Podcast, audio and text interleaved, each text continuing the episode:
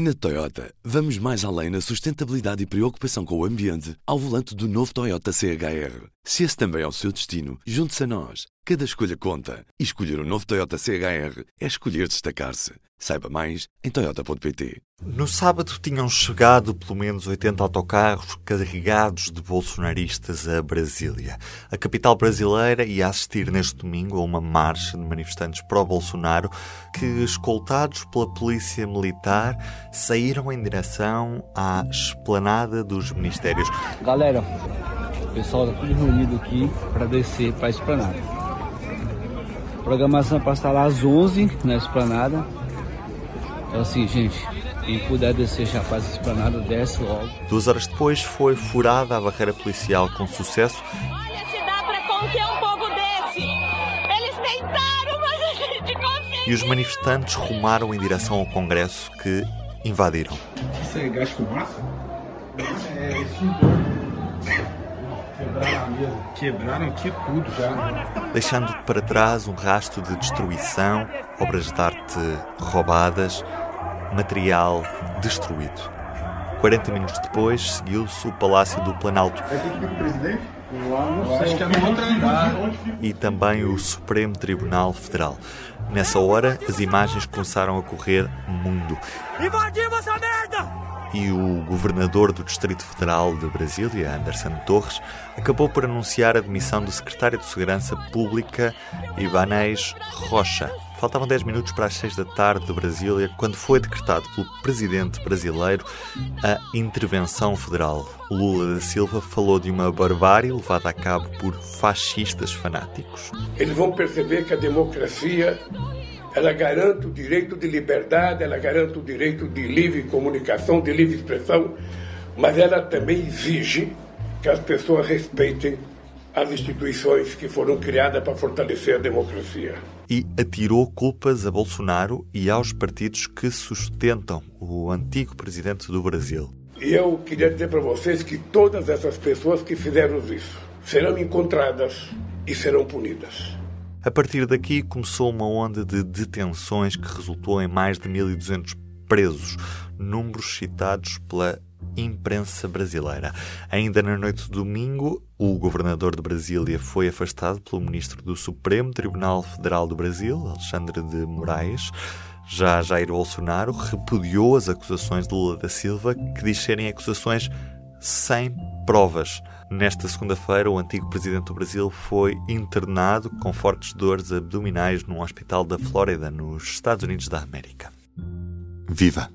Eu sou o Ruben Martins e este é o P24. Acabamos de ouvir o filme dos acontecimentos deste domingo em Brasília.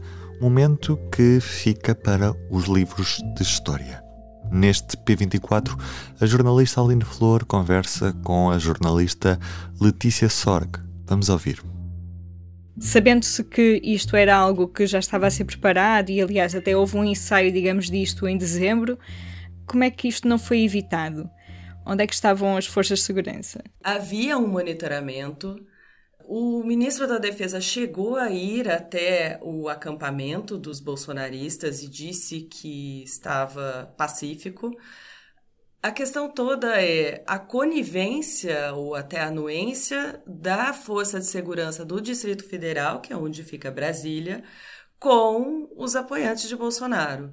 Eles foram praticamente escoltados pela polícia do quartel-general do Exército, que é onde eles estavam acampados, que fica a 8 quilômetros da Praça dos Três Poderes. Então, eles foram escoltados até lá e quando eles chegaram até a Praça dos Três Poderes, eles uh, simplesmente pularam, furaram a barreira. Sobe a rampa!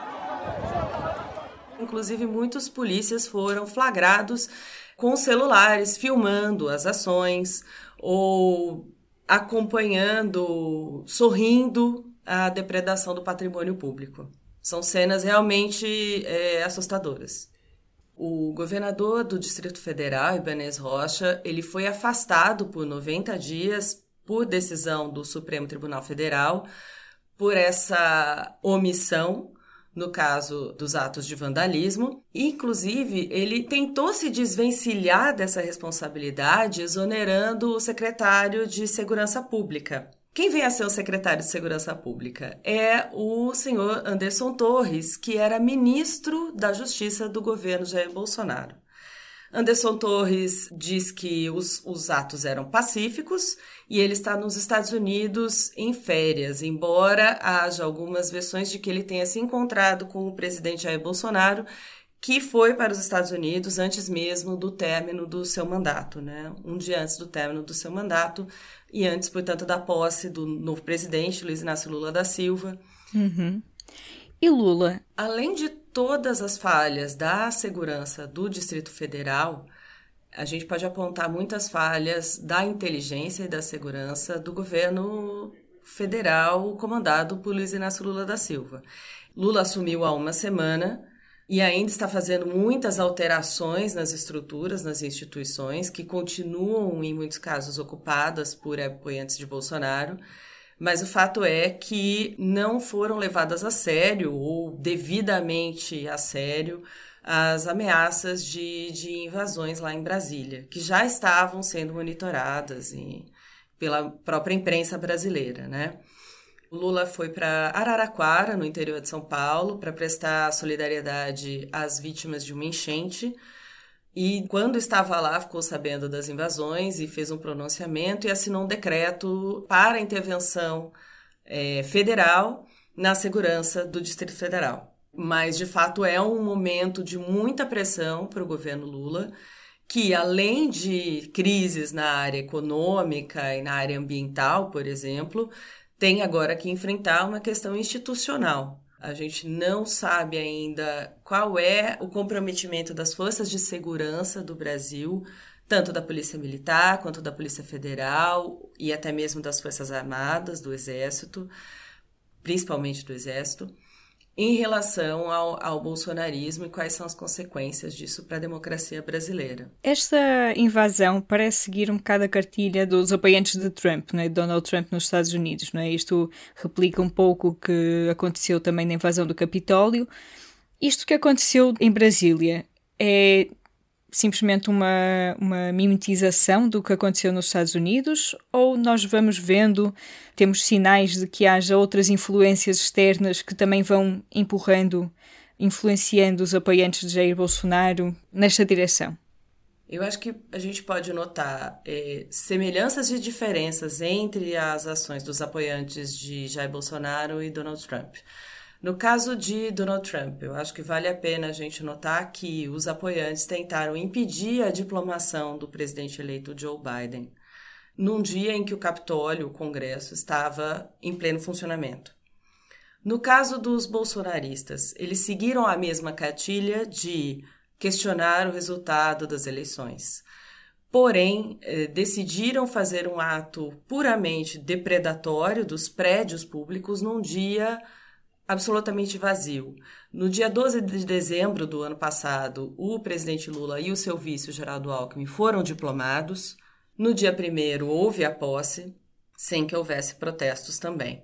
Então, é, existe uma diferença na atuação desses grupos e me parece que, no caso do Brasil, o foco é muito mais a instabilidade, o caos, para forçar uma intervenção militar em que eles acreditam, do que de fato um confronto direto, como houve nos Estados Unidos. E o que é que nós sabemos sobre a extrema-direita no Brasil? Estas pessoas, como descreveste, na verdade, por comparação, foi um, entre aspas, golpe muito amador. Como é que então podemos olhar para esta extrema-direita? Sabemos que nas redes sociais o discurso de ódio corre solto, o que é que está a acontecer, digamos, quem são estas pessoas então, do que é que elas são capazes e o que é que podemos esperar então para as próximas semanas ou meses ou próximos tempos? A gente já sabia que a saída de cena do Bolsonaro, né, praticamente em fuga para os Estados Unidos, não iria tirar o, o bolsonarismo do cenário político brasileiro, né? Ou a, a extrema-direita, ou a, o pedido de, de intervenção militar. Eu acho que existem muitas redes de desinformação em tempo real em quantidades massivas de mensagens, como a gente nunca tinha visto antes.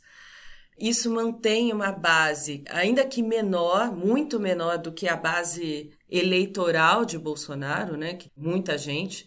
Eu acho que vale a pena a gente notar que quem de fato participou dos atos de vandalismo em Brasília é uma parcela muito menor, porém é um, é um país polarizado e essa, esse questionamento da legitimidade do Lula como é, presidente democraticamente eleito deve permanecer. Eu acho que essas redes de desinformação que a, até o Supremo Tribunal Federal tem tentado desmantelar com o inquérito das fake news e com o inquérito uh, sobre a, a, militância radical, vão ser muito importantes para talvez limitar os estragos os futuros estragos feitos pelos apoiantes de Bolsonaro. E sabemos quem é que está por trás destas redes? Voltando àquela questão, é só a nível nacional ou também temos influências de fora? Quem é que está a manipular esta massa? A investigação atual que corre dentro do Supremo Tribunal Federal aponta para alguns empresários que são apoiantes de Bolsonaro, e, enfim, de outras pessoas que, inclusive, já tiveram a prisão decretada, algumas delas foram presas, outras é, fugiram do Brasil. Mas a gente sabe também que Bolsonaro e sua família por exemplo, estiveram em contato com Steve Bannon, o estrategista do Donald Trump. E eles estão também em contato com outras uh, redes de extrema-direita, por exemplo, do Viktor Orbán na Hungria. Esses movimentos todos que muitas vezes a gente não consegue enxergar, né, são subterrâneos e acontecem em fóruns privados ou muito fechados dentro da internet, eles existem, já há estudos sobre isso, mas a gente não sabe até que ponto essa influência, essa troca de informações e de estratégias entre as extremas direitas tem também uma, uma questão de financiamento. Isso a gente ainda não, não pode dizer, mas que há uma troca de informação entre esses grupos, isso já está confirmado. Uhum. Sim, é um puzzle que ainda estamos a montar, mas a imagem parece ser essa. Pensando um pouco sobre os políticos e as reações que houve em relação a este ataque, como é que os políticos, digamos, Bolsonaro, os apoiantes de Bolsonaro e os outros políticos que, se calhar, não sendo aliados, têm afinidades em termos de eleitores, não é? Eh, reagiram a esta tentativa de golpe, se podemos chamar assim. O ex-presidente Jair Bolsonaro deu um pouco o tom dessa reação. No Twitter, ele disse o seguinte: manifestações pacíficas na forma da lei fazem parte da democracia. Contudo, depredações e invasões de prédios públicos, como ocorridos no dia de hoje, se referindo a domingo, assim como os praticados pela esquerda em 2013 e 2017, fogem à regra. É, a questão aqui é em duas partes, na verdade. As manifestações em frente aos quartéis generais do Exército, por exemplo, pediam uma intervenção militar, pediam a revogação do resultado legítimo das eleições. E em que medida essas próprias manifestações são democráticas também é questionável. A questão do Bolsonaro também é se desvincular de é, atividades que sejam flagrantemente criminosas, como no caso da depredação do patrimônio público, né? E é interessante notar que muitos dos apoiantes, né, as pessoas comuns que apoiam o bolsonarismo afirmam que as atitudes de depredação partiram de infiltrados e não da própria extrema-direita da qual fazem parte. Outros apoiantes, como por exemplo o ex-juiz eh, Sérgio Moro, né, que foi eleito ao Senado Federal, eh, foram na mesma linha. Pastores das igrejas neopentecostais condenaram atos violentos, mas também não condenam manifestações. E a, questão para a democracia brasileira é até que ponto você pode manter pessoas em frente aos quartéis pedindo uma intervenção militar sem que isso abale de fato a democracia uh, brasileira, o funcionamento dela pleno. Né? porque ali é de fato uma, um, um potencial ato como o que a gente observou no dia 8 de janeiro. Então, é, agora, é, o, ministro Alexandre de Moraes, do Supremo Tribunal Federal, também requisitou a desmobilização de todos esses acampamentos em frente ao Exército, em todas as cidades brasileiras. E é uma, uma coisa que a gente vai ter que observar pelas próximas horas, o que, que vai acontecer.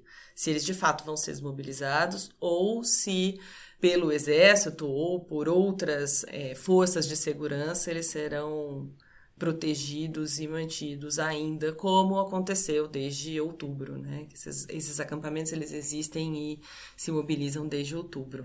E como é que os outros eleitores que não foram para, para a frente dos quartéis, que não invadiram uh, os três poderes, como é que essas pessoas olham para este tipo de actos que são, digamos, é, é quase uma dissonância cognitiva, não é? De apoiam, digamos, politicamente o, o, candidato que elas gostavam que tivesse vencido as eleições, mas através de meios que na verdade são muito diferentes do que, do que talvez aqueles 49% de brasileiros uh, esperariam. Como é que estas pessoas têm lidado? É claro que não dá para igualar todo mundo que votou em Bolsonaro com quem esteve em Brasília no domingo a depredar prédios públicos. Isso é um fato. Porém, existe, mesmo entre os apoiantes de Bolsonaro que são menos radicais, um questionamento muito grave em relação ao resultado das eleições. Então, o fato de que uma boa parcela dos brasileiros não aceita a volta de Lula da Silva à presidência acaba mostrando o grau de deterioração da democracia brasileira, de questionamento das instituições, como do, do Tribunal Superior Eleitoral, do Supremo Tribunal Federal e, inclusive, do Congresso. Porque, afinal de contas, se você questiona a eleição presidencial, por que você não questiona também o Congresso Nacional, certo? Esses atos de domingo, dia 8 de janeiro, eles concretizam nos prédios um ataque à democracia que já vinha sendo de muitos anos. Inclusive quando o próprio Jair Bolsonaro, durante a votação do impeachment da ex-presidente Dilma Rousseff, é, fez uma apologia à ditadura militar e uma homenagem a um torturador. Essa relação do Brasil com o seu passado ditatorial é uma coisa bastante delicada e que, é, como a gente não, não resolveu muito bem, o valor da democracia muitas vezes é questionado em nome de uma suposta ordem, de um suposto progresso que está lá na nossa bandeira, que seria trazido então pelas Forças Armadas, que são, enfim, defendidas pelo ex-presidente Jair Bolsonaro. Não sabemos bem o que esperar dos próximos dias, mas para onde é que podemos orientar o nosso olhar? Para onde é que tu esperas que possa haver pistas para, não sei se piorar ou resolver? Eu acho que os pontos mais importantes agora são observar o que vai acontecer com os acampamentos bolsonaristas na frente dos quartéis do Exército e qual vai ser a postura das Forças Armadas. É importante observar como o Lula vai conseguir orquestrar as instituições, a resposta das instituições a esses, a esses atos bolsonaristas. E é também importante é, ver como vai se comportar o ministro da Defesa, José Múcio Monteiro, em relação às Forças Armadas e a reação dessas ao, ao que aconteceu neste domingo em Brasília. E para si, tenho uma recomendação para ler no Público Online, um trabalho publicado na edição de domingo do P2, os pioneiros LGBT+, em Portugal, da clandestinidade à igualdade. Passam 40 anos que a homossexualidade deixou de ser crime em Portugal. Eu sou o Ruben Martins, este episódio contou com Aline Flor. Até amanhã. O público fica no ouvido. Na Toyota, vamos mais além na sustentabilidade e preocupação com o ambiente ao volante do novo Toyota CHR. Se esse também é o seu destino, junte-se a nós. Cada escolha conta. E escolher o um novo Toyota CHR é escolher destacar-se. Saiba mais em Toyota.pt.